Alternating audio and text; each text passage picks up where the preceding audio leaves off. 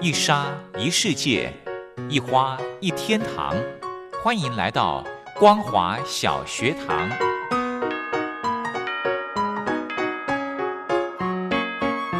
让我们一起学习，一起分享光华小学堂。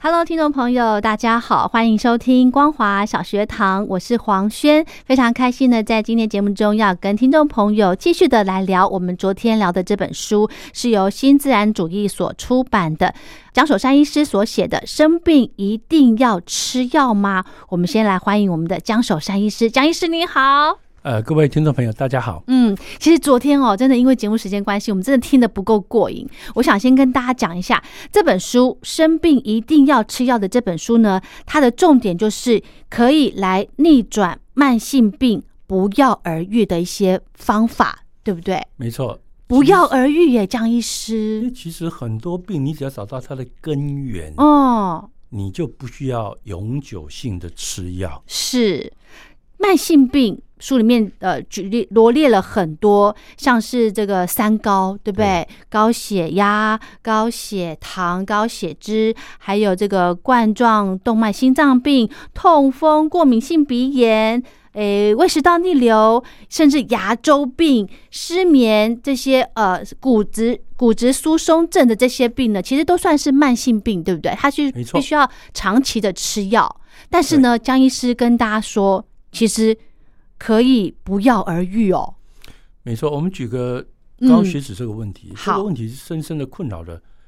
全国的老百姓啊。为什么？嗯因为我们嗯都老人家嗯吃饭不敢吃蛋黄，嗯，问他为什么？么，他就说哦，那个小朋友跟我讲说，那个胆固醇太高不能吃。对呀、哎，可对能啊大家已经不知道哦。嗯从二零一三年呢、美国心脏医学会自己在网站上已经公告了。嗯他原来给大家的建议，每一天胆固醇摄取上限三百毫克，这个东西经过后来研究已经被推翻了，所以他现在没有限制各位的摄取胆固醇的量。简单来讲，翻译做白话就是，你吃什么多油多胆固醇的食物都不影响你的胆固醇。江医师，我没有办法接受这个说法，好，啊怎你么不能接受办我进一步的讲几篇研对究、哦。 ，OK，北京大学如果没记错啊，是跟耶鲁大学合作了一个研究。嗯追踪了四十一万的华人，嗯那十几年的追踪，那要看他吃蛋，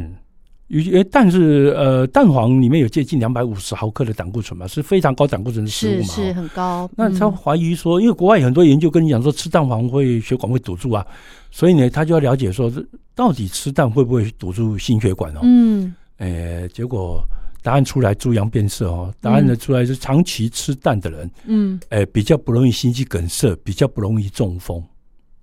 嗯，四十一万人跨省的追踪，十几年的追踪，他这个有临床实验吗？对啊，就是这是一个临床研究，而且发表了，哇，经过同才审核的期刊也审核通过了。 OK，哦，所以就是因为这种研究很多才，个呃，美国心脏学会才不得不打脸自己，承认说原来的胆固醇每日上取呃摄取上限事实上是不存在的，哦，没有上限没有上限。哦，那我跟你讲，我也看过人家有人做极限研究，嗯，呃，一天给一群人哦、嗯吃二十三颗蛋黄，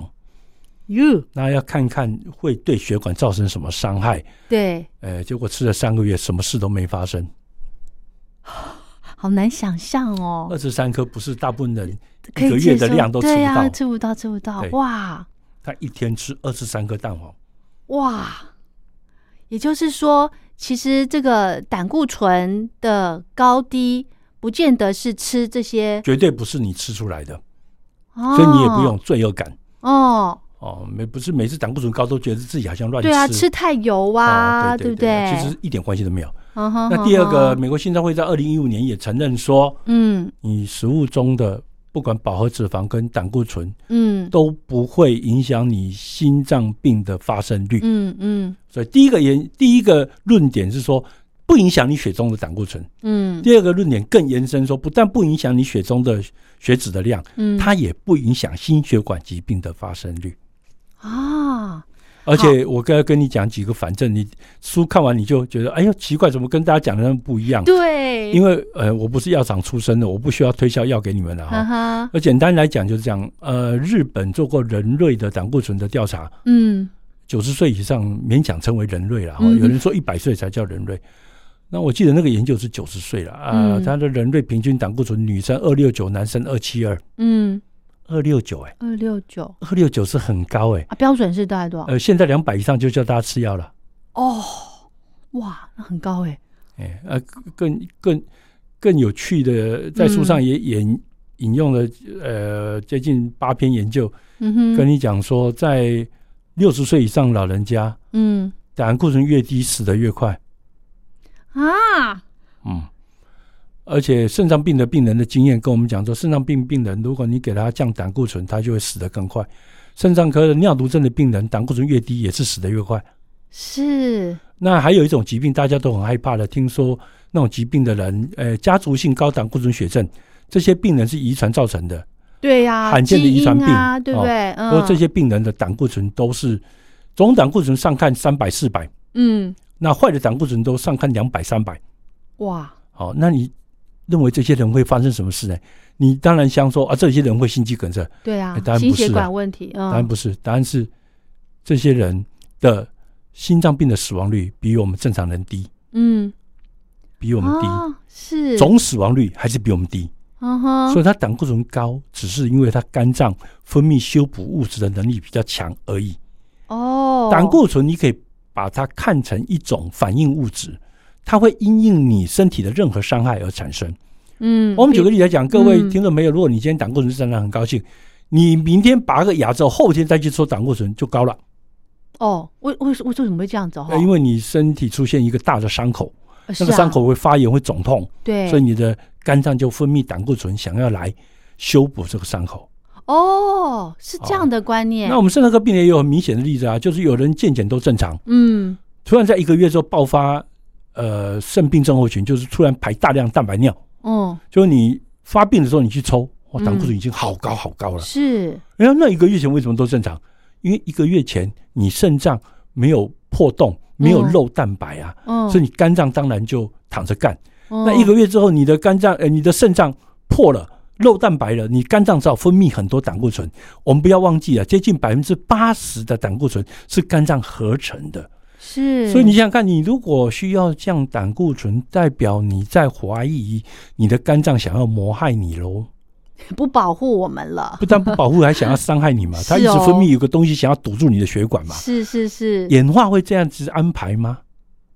不会，我们不会自己害自己对嘛，很不 合理。对啊，在对身体吼合成任何东西都要花能量，嗯都要花资源。嗯胆固醇是有原料的，嗯哼，它来自食物中的原料，嗯哼，对不对？它也需要这个能量来促使这个化学反应运转。嗯哼？所以身体不会无缘无故想要害死你，然后花力气去做出一个东西出来。是这样，我可以接受。嗯，嗯，这样可以接受。我想再请教江医师，书里面有提到说，其实不管是生病的人或者是健康的人，都是吃出来的。没错，像高胆固醇血症，我虽然说它不是吃油吃出来的，嗯，可是研究里面发现什么人会产生高胆固醇对的啊问题哦？对啊第一个毒物啦，什么毒物呢？哎，你用的不粘锅如果会释放佛辛酸，如果它是铁氟龙制造的话，佛辛酸会刺激胆固醇啊。你吃进的塑化剂会阻挡胆固醇的代谢，它会升高你的胆固醇。哦，你吃进去的铅镉汞砷会制造胆固醇，因为铅镉汞砷会破坏你的血管内皮，逼得你肝脏一直制造胆固醇。江医师，你刚刚说的那些吃怎么重金属怎么吃？我们怎么可能会吃到这些东我西？呃，我跟你讲，我在门诊调查结果，七十五个病人抽血检查这些重金属，对四十 percent 的人是超量的，哎呦，好高、哦！有十 percent 的人超过两种重金属过量，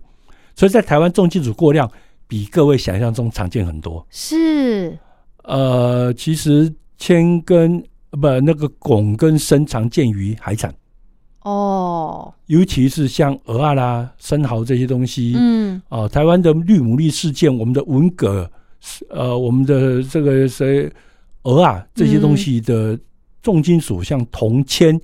砷嗯含量都是世界数一数二的。嗯绿牡蛎事件就讲这件事情。是是是，呃，所以呢，其实你要吃到重金属，比你想象中容易很多。哇，然后呢，当重金属高的时候，你可以想见一个问题，它会伤害内皮嘛？这是它是个毒物嘛？嗯，它人体没有功能，它只有嗯做伤害你的可能性。嗯哼，那你的内皮受到伤害之后，你的肝脏呃，你的肝脏就合成胆固醇去补它。嗯哼，那补了之后，你的肝脏反应也不是很正确，就是说它只是补，嗯，那它有没有把重金属排掉？没办法，因为肝脏不会负责排泄重金属，对不对？嗯嗯，所以你补了之后呢，这个血里面的重金属游过来，又把你弄破，嗯哼，又把你伤害到，嗯哼，那你又补。那你补了嗯一百层之后呢，你的血管壁会怎么样？就像你家的墙壁，你给它涂那个一直油灰，涂一直百层厚，嗯，它就厚增起来厚，，对，它会鼓起来，对，这叫做冠状动脉狭窄症。哦，那有一天呢，这个鼓起来，因为它也没有打钢钉打到墙壁里面嘛，所以这个鼓起来这一坨东西，有一天因为你生气或干嘛，血压突然爆高一下，那它整颗掉下来，叫什阻么？塞了，叫做心肌梗塞了。哦所以这个疾病是这样来的。 ，OK，所以降胆固醇谁都不用降吗？也不对，有些人要降，为什么？嗯，譬如说，他明明都已经心肌梗塞过了，他那个血管哦的狭窄地方都已经超过九十 percent 的，你这个时候再来讲根本，再来这个嗯去掉他的这些毒素，希望不要累积，可能会来不及。嗯，因为如果九十几 percent 的狭窄，这病人已经岌为岌可对危对哦，所以他可能等不及你的对治根，对，他只能先治标。 OK，嗯哼，这也是得到这个这个很很后面了才需要这样子。嗯，好，那我想请江医师来跟听众朋友，我们来针对几个呃案例好不好？嗯比方说可以刚刚讲到了很重要的呃高血脂在台湾的非常算非常普遍，对不是的对？江医师，您手中碰过的这些高血脂的朋友，哎，有没有真的可以不用药，透过调整饮食，甚至是生活方式就可以好的呢？其实很多呢。哦，像我有一个呃七十二岁的呃女士，嗯她就长解三年的高血脂病例，嗯那吃药就降，不吃药又高。嗯，这都没办法哦断哦。其实到我门诊来，哎，我就帮她检查了一下，啊，发现她这个抽血的时候，她的发炎指数 ESR 跟 CRP 这两个数字是高的，嗯所以我就放在诊疗床上，把病人肚子摸来摸去，嗯，结果在左下腹上摸到呃，一弄到呃，摸到一个压痛点。哦那临床上这个诊断就是很接近慢性骨盆腔炎。哦后来呢，我就用了两种抗生素给他吃了六天，哦，吃了六天之后，他的 E ESR、CRP 都正常。嗯哼那正常之后呢，在一周抽胆固醇也正常了，嗯所以我没有用到一颗降血脂药。哼，是啊，我顺便要提一下啊，降血脂药大家吃的很心安理得，呃，你可能不知道降血脂药有对人的健康有多大威胁。呃，简单来讲，就是你看它上面有写说有肝肾功能障碍，这个比例不高，大概就是五 percent 十 percent。嗯那红肌溶解嗯大概也就是五 percent 十 percent，可是有一些你根本不知道。我举个例子来讲，哦，像我的同学就是吃这个药，造成两个眼的白内障。吃降血脂的啊降血脂药 statin 很容易造成白内障。哇那第二个问题是，它会增加乳癌的发生率。啊，它会增加，糖尿病的发生率八八十九 percent，嗯哼它会增加有并发症的糖尿病二点五倍嗯哼，啊。是最后要提到嗯是因为它阻碍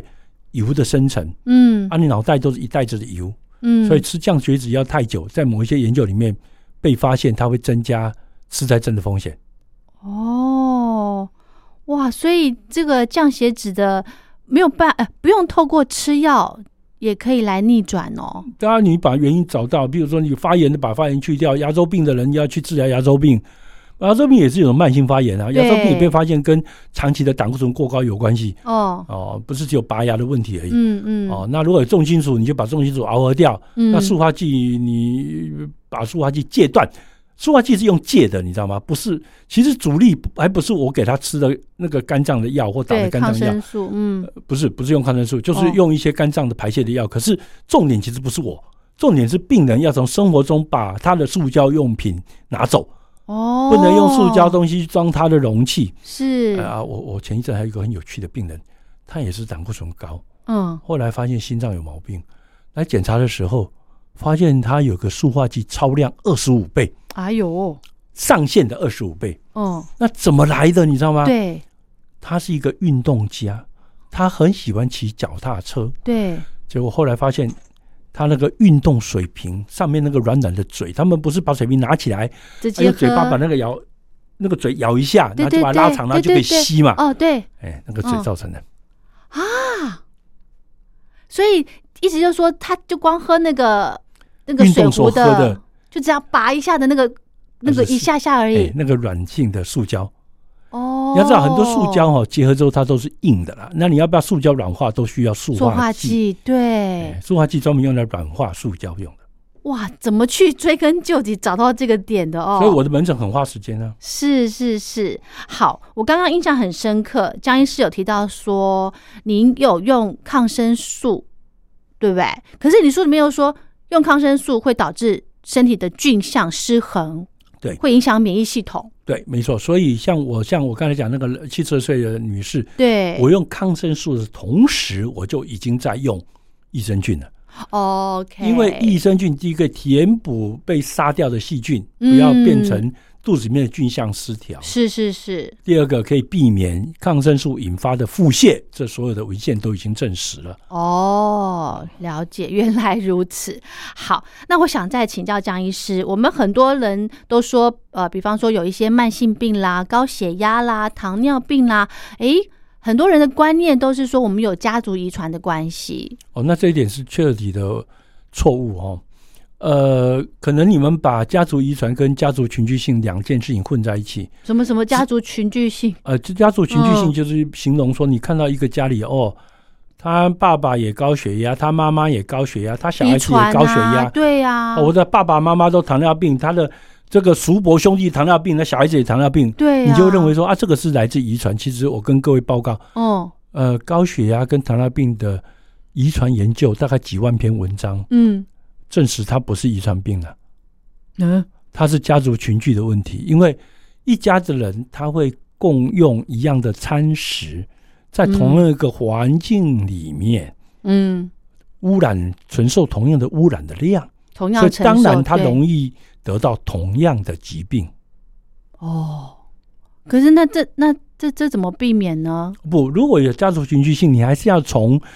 呃习惯上来改变。譬如 OK，举个例来讲，像有的嗯家里哦，为什么他整家都我我查过好多组病人哦，整家都生中毒，整家都汞都高，生嗯为什么？因为他们家里都就喜欢吃大鱼啊。明明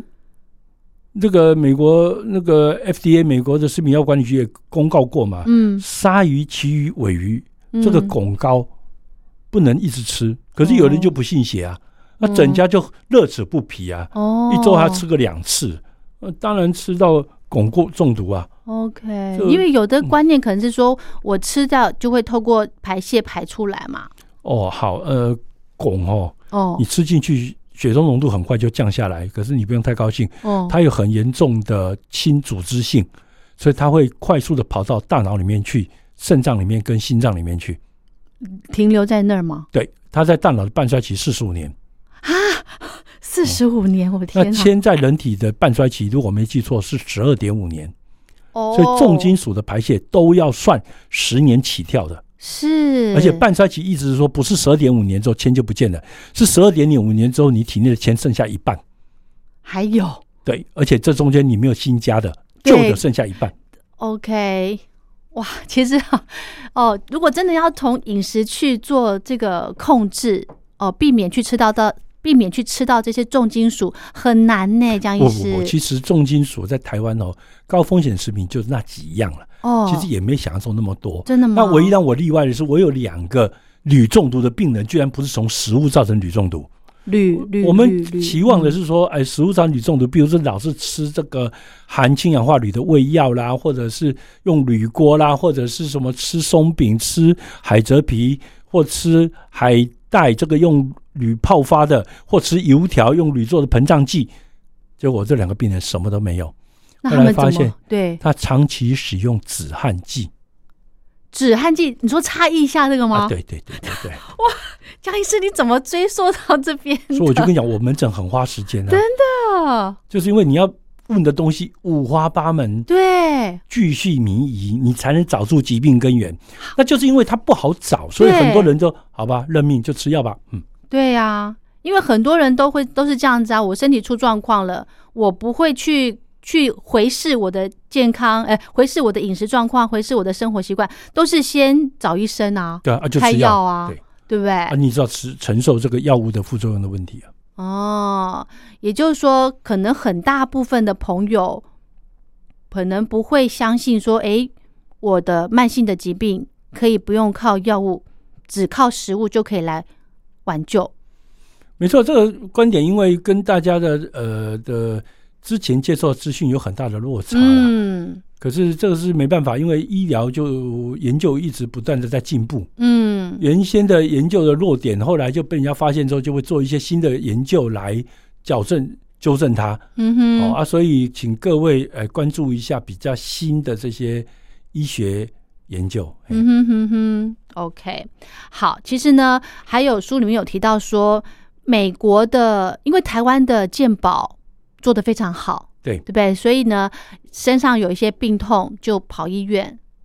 拿药。哦，那美国因为他们的医疗的费用很高，所以他们就是不大会开药给病人哦。不是，也不是说不开药了，因为哦它的药的自付额比较高啊。哦。是，不过因为台湾人过度依赖药物哦，台湾嗯人吃了美国人大概七点二倍的药了，嗯那看了美国人五倍的门诊啊。嗯那悲哀的是说，从品质。从后面的这个结果论来讲，我们是嗯在这一部分是比不上人家的。嗯我们的高血压达标率当初统计的时候，我们就十倍趴的时候，美国人有五十趴啦，嗯日本人更高，嗯日本人接近五十六哦哦，我们大概跟接近墨西哥啦。嗯哼所以嘖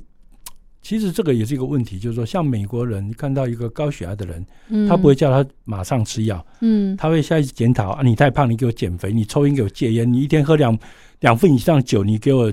酒给我减下来，嗯然后你每天给我运动三十分钟，嗯然后你多少吃盐巴，对多吃鱼，多吃蔬菜。嗯哼，他会先叫你做生活跟饮食的改变。调我整。跟你讲，嗯三分之一的病人从此就不再出现了，就代表他好了，他没有再真的高血压的问哦题。那时间要花很长吧？呃，也不会呢。其实这些降血压的生活调整，大概因为减体重大概花最久时间了啊，其他嗯哦其实都是一两个月之内就可以看到效果。不过讲一个笑话啊，就是杜杜克大学很严格